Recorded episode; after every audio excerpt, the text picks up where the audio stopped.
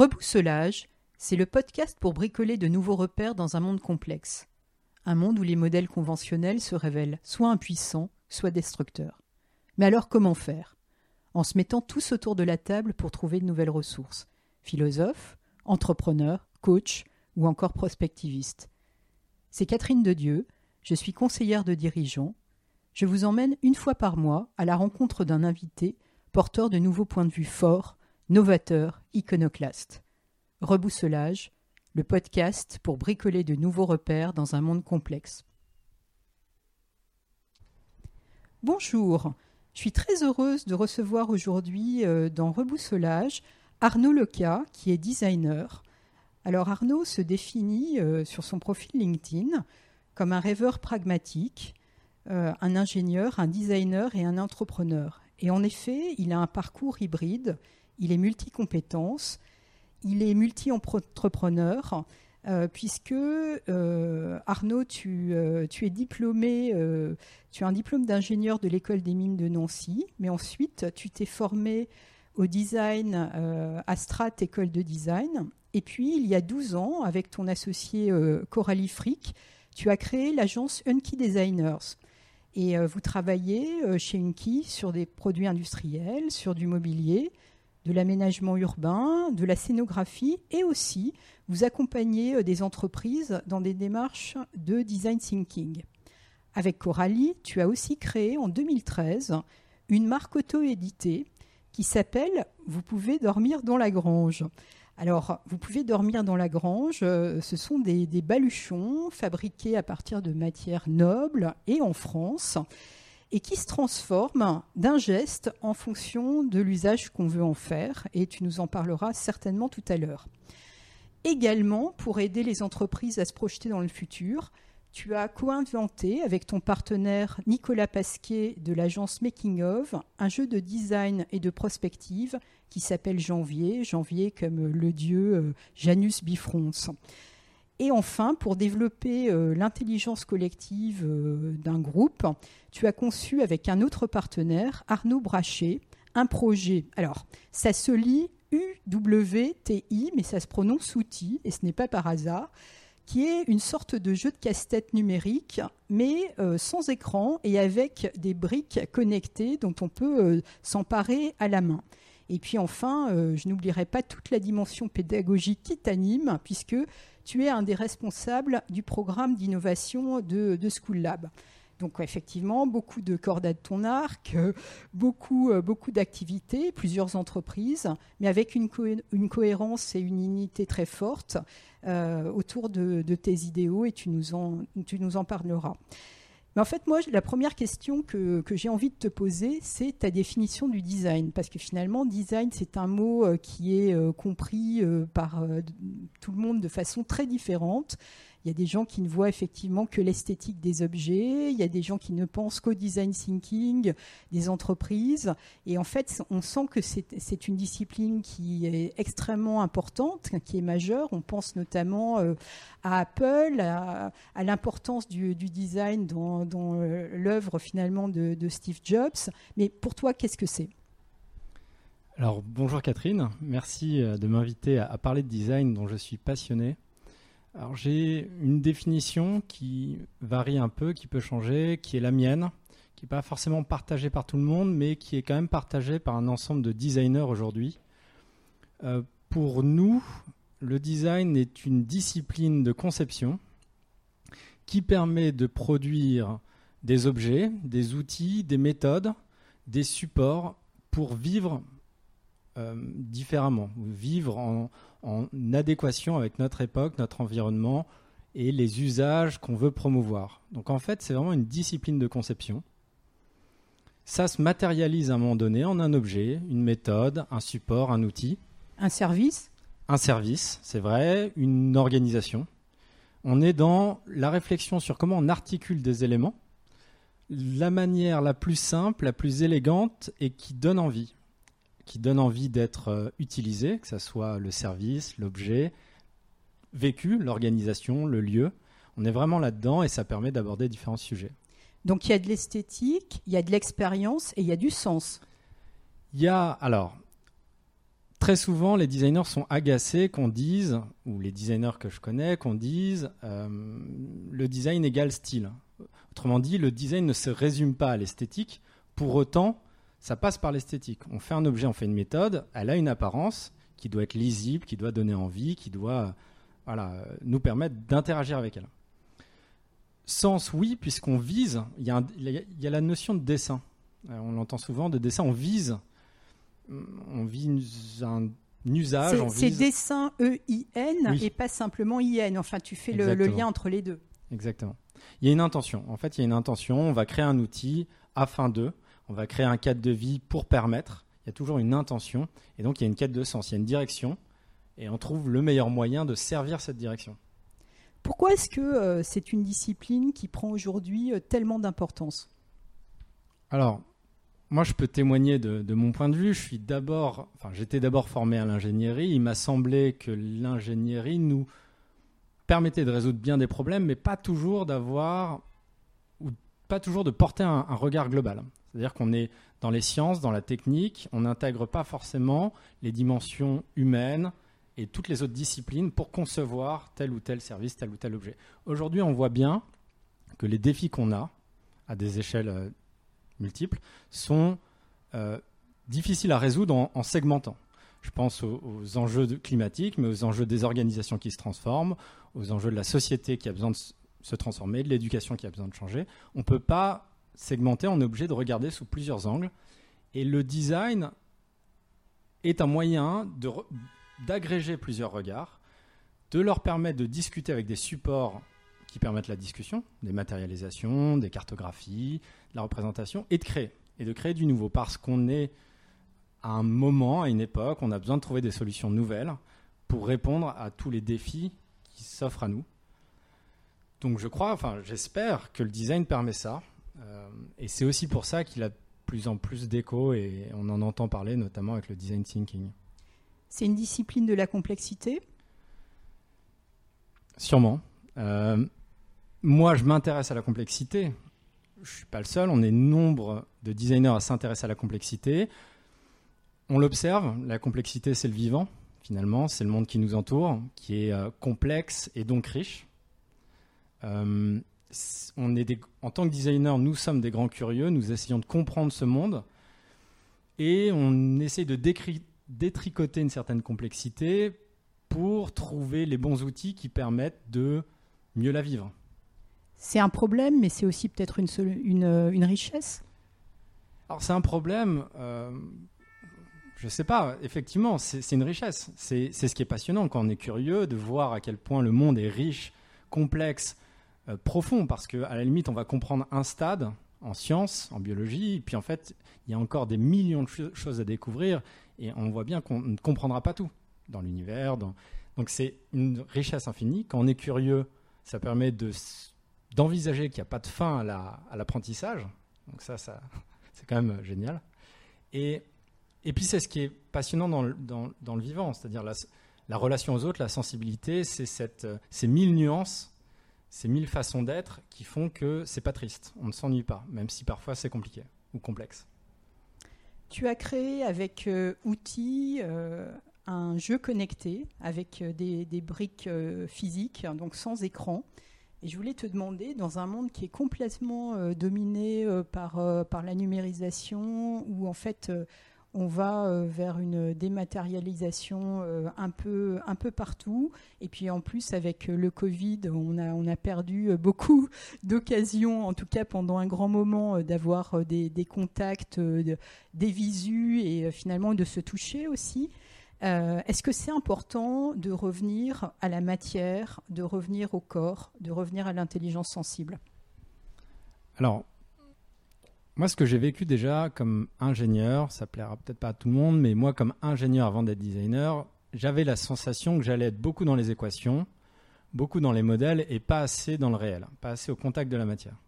C'est pas vrai de tous les ingénieurs, évidemment, mais c'est peut-être comme ça que moi, j'anticipais la chose. Et je me suis dit, oulala, il faut que je revienne à de la matérialité, à du sensible, parce que c'est ce qui me parle et c'est ce qui va me permettre d'être aussi en prise avec le monde. Donc le design, c'est le retour à la matière, au sensible, à l'intégration de tout ça pour résoudre des, problèmes complexes. Il n'y a pas que les équations pour la complexité. D'ailleurs, en complexité, l'équation ne donne pas la réponse. Donc ça, c'est une chose. Après le Covid, oui, on a été un peu privé de rencontres, de sociabilisation, de matérialité. Encore qu'il y avait de la matérialité chez soi. On prenait le temps de, euh, de faire des choses dont on n'avait plus l'habitude, euh, de reprendre le temps de petites balades. Donc il y avait aussi de la matérialité. Je pense que ça nous a fait prendre conscience de l'importance du toucher, des choses simples, des temps. Euh, et, moi, c'est ce qui m'a donné envie d'être designer, c'est d'intégrer cette dimension matérielle et de sortir de la réflexion pure, de l'équation pure, et d'être dans la lumière, la couleur, la matière, pour résoudre des problèmes complexes. Ça n'est pas que de la déco, euh, c'est euh, essayer de participer à changer le monde ou notre environnement immédiat et plus largement euh, à nos environnements de vie, d'apprentissage, etc. Donc, je sais plus trop quelle était ta question. C'est non, mais je pense que tu as, tu as, tu as répondu et, pour euh, pour compléter en fait euh, sur effectivement ce côté euh, numérique, sans contact et, et, dématérialisé, en tout cas dématérialisé de façon visible, puisque on, commence à comprendre maintenant que les soubassements de notre monde numérique qui sont extrêmement extrêmement matériels avec la silice, les data centers, euh, les, euh, les métaux rares, les terres rares qu'il faut pour euh, nos téléphones portables, etc. Mais finalement, on, est dans un monde où il y a une, une, importance majeure des données, les big data. On dit que les organisations et même les personnes doivent être data, data driven. Et est-ce que, à ton avis, ça a encore du sens d'écouter son instinct? Alors, déjà, Bon, sur la notion de l'instinct, je pense que c'est fondamental et en même temps, c'est à prendre avec des pincettes. D'une part, je dirais que quoi qu'il arrive, même si le monde est un monde de données, d'immatérialité, de flux, il y aura toujours du matériel. Ne serait-ce que pour produire tout ça, il y aura du matériel. Et moi, ce qui m'intéresse, c'est le monde matériel. Je ne suis pas inintéressé par les données, par tout ce qui nous entoure. On peut pas. C'est plus dans le, dans le produit, dans l'objet que dans le service. Moi, j'aime, j'aime le, j'aime réfléchir au cadre de vie, au cadre, cadre avec un S, aux différents cadres de vie, aux outils, à la matérialité. Et le numérique a quelque chose de fantastique, c'est qu'il permet un accès à de l'information de manière euh, euh, facilitée, euh, il permet la mise en réseau, mais il n'en reste pas moins qu'il y a un monde physique. Et il y a un monde physique avec des serveurs aussi. Il y a de la matérialité, quoi qu'il arrive. Donc on ne peut pas penser que ça n'existe pas. D'autre part, le, temps qu'on passe devant les écrans, on voit bien que ça, ça, ne fait pas tout. Il y a une addiction, il y a une fatigue qui s'installe. Donc quoi qu'il arrive, euh, le numérique ne peut, enfin, est, à la fois riche et à la fois un gouffre si on n'est que dedans. Donc ce qu'on propose avec Outils, c'est de se servir de la magie du numérique, parce que nos briques interagissent, sont des objets euh, au comportement, et en même temps on est dans le, dans le jeu de Lego physique. Moi, ce qui me semble intéressant, c'est de, conjuguer les deux, de voir comment ils. Voilà. Après, sur la question de l'instinct et sur la question des données, les données nous donnent plein d'informations, nous permettent de faire des choix, peut-être prédictifs, etc. Mais euh, ça ne fait pas tout. Et, l'instinct ou, l'intuition aiguisée permet quand même aussi parfois de saisir des choses que le calcul, que la donnée ne dit pas. Les données, elles mesureront ce qu'on veut leur faire mesurer. Donc ce qui est hors champ de, l'observateur, du calculateur, bah, la donnée ne nous le dira pas a priori. Ou alors il faut un bon observateur avec un instinct, une intuition comme les grands mathématiciens, comme les grands chercheurs, pour interpréter des, données qu'on ne voit pas, ou interpréter des signes euh, nouveaux. C'est la sérendipité, c'est voilà. Donc la donnée seule, c'est intéressant, c'est utile, ça permet de mesurer, on ne peut pas tout faire à l'instinct, à l'intuition, mais perdre complètement la notion d'instinct, d'intuition, euh, de sens aiguisé, euh, j'y crois pas. Enfin, ça m'intéresse pas en tout cas. Ce qui t'intéresse effectivement, c'est de, travailler sur les cadres de vie, sur euh, aussi des, aspects de notre vie quotidienne, que ce soit personnel ou, au travail. Et j'en viens à ce projet qui est assez extraordinaire. Alors VP DDLG, c'est-à-dire vous pouvez dormir dans la grange, où je crois que c'est un, un, sac euh, qui est euh, dont, dont, la forme varie euh, en un geste selon l'usage qu'on veut en faire. Est-ce que Pourquoi, pourquoi qu'est-ce qu'il y a derrière ce, projet? Pourquoi, avec ton, Alors, ton associé Coralie, vous avez, euh, vous vous êtes lancé là-dedans? En fait, à l'origine, c'est l'idée de Coralie, ce sac. Et quand j'ai vu ça, qui était à, l'état de maquette, moi, ça m'a fasciné. C'était une cordelette euh, qui tout d'un coup se transformait en sac en un geste et la promesse d'aller et venir librement au gré des rencontres, des choses à transporter, des métiers à, faire, à, rencontrer. Donc moi, ce qui m'a plu, c'est la notion de liberté et d'exploration. C'est le sac du Robinson Crusoe moderne ou du euh, nomade euh, en itinérance. Et ce qui me plaît derrière ce projet, c'est la possibilité d'explorer le monde, les savoir-faire, les territoires pour ce faire, j'ai besoin d'outils pour transporter mon petit matériel, pour aller rencontrer les uns et les autres. J'ai besoin d'un sac qui soit adaptable ou versatile pour transporter mes affaires, pour transporter mes maquettes, pour passer de la ville à la campagne, pour passer du rendez-vous. Par exemple, qu'est-ce qui va se passer entre le sac euh, de ville et le sac de, du week-end à la campagne plus concrètement, plus concrètement, ce sac besace a une taille qui change avec un simple geste. C'est du tissu qui est euh, prisonnier d'un un manchon en cuir et on va libérer de la matière. Donc, je vais euh, à un rendez-vous avec mon ordi, euh, je passe chez moi prendre trois affaires, je pars en week-end en train, j'ai un grand sac de voyage. Sur place, je le vide, j'ai mon sac de ville. Je vais faire des courses, ça devient mon sac de course. Je vais à vélo, c'est mon sac de vélo. Je vais à la plage, c'est mon sac de plage. Donc je suis dans le mouvement permanent, moi c'est ce qui me plaît. À une vitesse qui peut être douce, mais un mouvement permanent et plein d'endroits, de lieux et de gens à rencontrer. Et donc un sac pour, pour tout ça. C'est important euh, le caractère versatile aujourd'hui, c'est-à-dire effectivement d'être capable de, faire varier euh, euh, l'usage d'un lieu, d'un objet, d'un service. Alors, on essaye d'éviter, avec Coralie, dans le design, on essaye d'éviter le couteau suisse. on est plutôt dans un objet qui permettrait différents usages, un peu comme l'opinel. C'est un bon couteau, bonne qualité. On s'en sert pour bricoler, on s'en sert pour couper euh, du pain, on s'en sert pour euh, euh, ouvrir, pour, pour se dépanner. Donc c'est plutôt ça qui nous intéresse. Et si on est en mouvement et si on est dans un peu le changement permanent, en fait c'est un peu ça. Le changement permanent, il faut des objets qui s'adaptent à différentes situations. Ce pas des objets d'hyper spécialistes mais avec un sac, un couteau, la bonne chaussure, je vais traverser, encore une fois, plusieurs pays, plusieurs euh, territoires. Est-ce qu'on en a besoin aujourd'hui? Comme on est en train de tester des nouveaux usages, que ça soit, je pense à l'espace public, comme euh, je pense à l'école, comme je pense, comme on teste, je pense que des objets qui nous permettent de tester différentes situations avec différents publics, euh, dans différents environnements, oui, c'est un bon moyen de faire changer les choses. Et après, quand on a trouvé les bons positionnements dans les bonnes conditions, on affine avec des objets experts. Mais... Euh, C'est une source d'inspiration pour les entreprises? J'espère. On travaille beaucoup avec les entreprises euh, par de l'accompagnement au design thinking. Design thinking, c'est du design. Hein. C'est juste le processus du designer appliqué à des sujets que le designer aborde moins classiquement, mais qu'il aborde aujourd'hui, organisationnel et autres. Donc nous, on fait ça et on a la sensation que les entreprises, alors c'est peut-être une sensation naïve, mais que les entreprises gagneraient à expérimenter plus. Alors c'est pas simple, hein, il y a des budgets, mais plus vite à l'état de brouillon, de maquette, de mise en œuvre. Et donc oui, des objets versatiles ou des situations qu'on peut modifier au gré des essais-erreurs, c'est un moyen d'innover. C'est le fameux euh, test and learn? Oui, test and learn. Euh, euh, c'est le POC, c'est euh, le prototype, on l'appelle comme on veut. C'est se dire, j'attends pas d'avoir des certitudes et d'avoir la bonne réponse pour tester.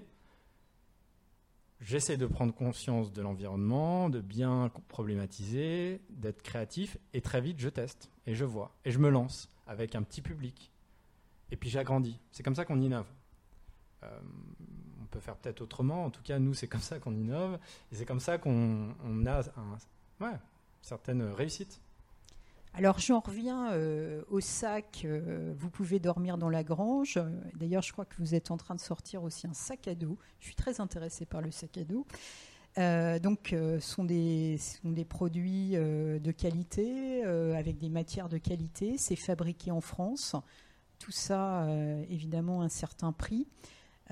comment, comment on fait, en fait, pour arriver aujourd'hui à vivre une belle vie? C'est-à-dire avec des, expériences, des, produits, des services, se nourrir pas de façon fantastique, mais avec de, très bons produits, alors que finalement, bah, tout ça a un prix qui est, compliqué. C'est quoi, euh, la recette euh, du designer? Alors, c'est une question compliquée. Euh, on essaye d'y répondre, on essaye de s'appliquer des recettes. Il y a plein d'éléments. Il y a la notion de qualité, je pense, qui est fondamentale. La qualité en toute chose. Et la qualité, c'est pas toujours le prix, c'est parfois le temps, le temps de.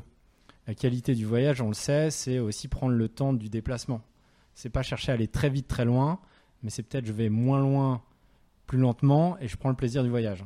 C'est c'est la nouvelle mobilité euh, post-Covid? C'est certainement la nouvelle. Ça faisait longtemps qu'on en parlait.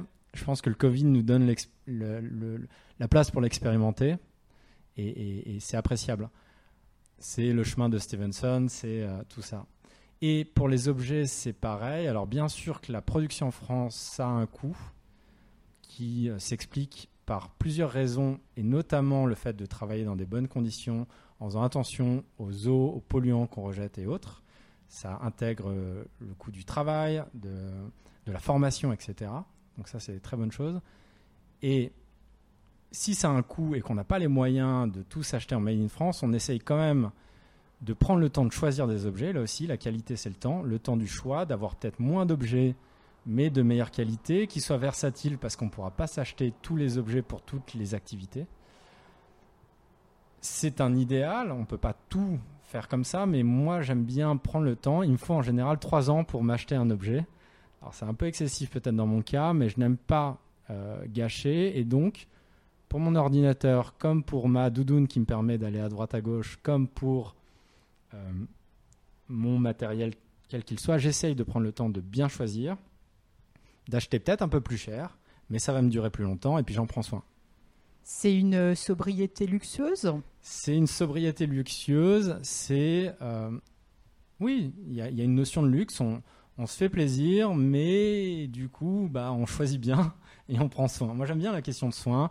C'est le, fameux care euh, dont on parle partout bah, les gens autour de moi me connaissent pour prendre soin de mes affaires. Je fais attention quand je pose mon pull, quand je pose mon sac, quand voilà, j'aime bien prendre soin de mes objets parce que euh, je les choisis avec attention. Ils vont me permettre d'être plus libre, plus épanoui et de faire ce que j'ai envie de faire. Donc, euh, j'en prends soin comme j'essaye de prendre soin des environnements dans lesquels je suis. C'est ça la nouvelle définition du luxe? Alors, je pense que le luxe parfois on a la chance d'avoir accès à des lieux, des matières, euh, des gens qui ont une qualité, qui, ont, euh, qui nous permettent de, vivre avec euh, pleinement les choses avec sensibilité. C'est du luxe parce que on n'a pas toujours l'accès à ça, parce que parfois la vitesse, le bruit, tout ça fait que on est nombreux dans des petits espaces assez compliqués, mais s'offrir des petits moments de qualité, c'est un luxe et il faut essayer d'aller vers ça, je crois. Et est-ce que le secteur du luxe, euh, qui a été euh, voilà, un, secteur euh, peut-être très segmentant, très élitiste, il a un rôle à jouer effectivement dans ce changement de perception et dans le changement du monde dont on a besoin? Alors je pense que j'ai un regard un peu naïf là-dessus, même si bon, j'ai observé deux, trois choses, mais le luxe, qui a connu un essor formidable, peut parfois s'apparenter à l'apparence, au show-off, au côté bling-bling, par endroit, par aussi la communication. C'est ça qui fonctionne aussi hein, sur les réseaux. C'est pas ça qui m'attire. Moi, ce qui m'attire dans le luxe et sa promesse, c'est la possibilité de savoir-faire d'exception, de matière euh, d'exception. Et on sait bien, pour produire en France avec des belles matières, que faire de la qualité, ça a un coût, ça, demande du temps et donc ça a un coût. Donc, moi, ce ce qui m'intéresse dans le luxe, c'est la possibilité de faire avec une énorme qualité de matière de savoir-faire et d'impact sur l'environnement, parce qu'on prendra le temps de faire les choses bien. euh, et, le luxe, ou les moyens qu'ont les filiales de luxe, nous devraient nous permettre d'expérimenter d'autres façons de produire, peut-être plus propres, peut-être plus, euh, plus originales sur des objets qui soient utilitaires et esthétiques. Moi, c'est ça. Alors, c'est certainement naïf, mais c'est comme ça qu'on envisage les choses et c'est comme ça qu'on le fait euh, à notre échelle. On a vu que tu as pas mal de cordes à ton arc, euh, plusieurs entreprises, euh, plusieurs euh, méthodes de travail entre effectivement la production d'objets, le design thinking, la pédagogie. C'est quoi le, ce qui fait l'unité en fait de, de toutes tes activités? C'est quoi finalement le, fil rouge de tout ça? Alors, moi j'ai eu la chance de trouver une famille qui, qui me parle, celle du design. Ça a été vraiment une révélation. J'ai trouvé des, des gens animés par des choses qui me ressemblaient, et je trouve là un lien entre tout ça. Après, pour l'expliquer, et c'était en discutant avec toi que tu m'avais dit, moi ce qui m'intéresse, c'est la liberté pour les individus, la sensation de liberté, et en même temps la responsabilité. J'aime pas l'idée que chacun fasse pour son unique euh, plaisir en se souciant pas des autres. On vit en société, on est nombreux. Donc finalement. Il y a des interdépendances. Il y a des interdépendances. Donc finalement, liberté et responsabilité vis-à-vis des autres, vis-à-vis des environnements dans lesquels on vit et dont on se sert, ça donne, et c'est ce que tu m'avais dit, c'était euh, la gestion d'une liberté dans un écosystème de contraintes. Eh ben, moi, je pense que effectivement, ça, c'est peut-être le fil rouge, c'est comment on essaye de s'épanouir et de vivre en, décidant un peu de sa route dans un écosystème d'interdépendance et de liens dont on a conscience. Le design nous aide à prendre conscience de ça et à trouver des trucs, des outils, des, objets, des matérialités pour allier tout ça. C'est quoi le futur dont tu rêves? Alors, il y a plusieurs rêves. J'ai peut-être à une époque euh, rêvé de, de plein de choses, de villas. De... Maintenant, je rêve un petit peu plus de la cabane. Euh, ah. La cabane, ouais, j'en parle souvent. On verra si ça se réalise. La cabane, c'est un habitat frugal, mais euh, c'est ça, c'est l'inspiration. Vous pouvez dormir dans la cabane maintenant et plus dans la grange. C'est ça. Mais on se dit d'ailleurs avec Coralie qu'on dessine autant d'objets qui, qui, doivent tenir dans la cabane. Alors c'est c'est pas une cabane euh, peut-être minimale, mais c'est un petit habitat où on a accès à des points de vue, à des, vues qui soient saisissantes, agréables, ressourçantes. Et c'est un habitat qu'on maîtrise, avec des matériaux qu'on apprécie, avec des trucs qu'on a plaisir à utiliser. C'est une métaphore peut-être pour un, habitat plus grand, mais c'est plutôt ça qui m'intéresse. Après, on peut avoir des cabanes de différentes tailles, mais c'est plutôt cette notion de, du luxe et du confort euh, qui m'inspire en ce moment donc euh, la qualité, la sobriété, la responsabilité et le plaisir. Ouais. Et le sensible. Le sensible. Et, le, sensible. Alors on arrive à la, à la, fin de cet entretien. Il y a une petite tradition euh, dans Reboussolage, c'est que euh, mon invité partage avec les auditrices et les auditeurs une ou plusieurs sources d'inspiration. Quelles seraient les tiennes? Alors, là, comme ça, de retour de vacances, j'ai découvert une activité qui me fait du bien, que je vais essayer de, multiplier. Il faut savoir que moi, j'étais plutôt frileux. En eau froide, en allant en Bretagne typiquement, c'était compliqué. Et puis, j'ai découvert un certain plaisir à ça à me baigner en eau froide. Je te comprends fort bien. C'est ma, c'est ma moitié bretonne qui vibre là. Ouais, dans l'eau à 17, même l'été quand il fait chaud, c'est compliqué. Et en fait, je m'y suis fait et j'y trouve même aujourd'hui un certain plaisir vivifiant, euh, tonifiant. On a un état derrière, euh, si c'est vraiment froid, il faut, même si c'est un peu plus froid, euh, si on descend un peu dans les 13-14, ça commence à saisir. Et on est comme après une, heure ou deux de sport, on est un peu, un peu shooté. On est apaisé aussi. Voilà, quand on est très cérébral, c'est intéressant. Donc ça, c'est une activité que j'ai envie de multiplier en été, en hiver, de trouver des zones magnifiques de baignade, que ce soit mer ou lac, rivière, de bain pour euh, voilà, se remettre dans le, vraiment dans le, dans le corps. Là, on n'a pas le choix. Quand on a vraiment froid, quand c'est à 11, on est dans le corps. Et puis une autre inspiration très différente, c'est une BD plutôt marrante, plutôt euh, qui fait du bien sur Thomas Pesquet, dessiné par euh, euh, une certaine Marion. J'ai plus son nom, enfin sur Thomas Pesquet. On le mettra dans le. Dans la, dans la combi de Thomas Pesquet de Marion Montagne. Et c'est très drôle. Très drôle, on apprend plein de choses. Ça fait rêver, voyager. On est dans les étoiles et en même temps, c'est c'est très très drôle. Donc voilà. Merci beaucoup Arnaud Leca. Merci Catherine. Voilà, c'est fini pour aujourd'hui. Si cet épisode vous a plu, n'hésitez pas à en parler autour de vous, à vous abonner et aussi à distribuer quelques étoiles à reboussolage sur Apple Podcast. Merci de votre soutien et à bientôt.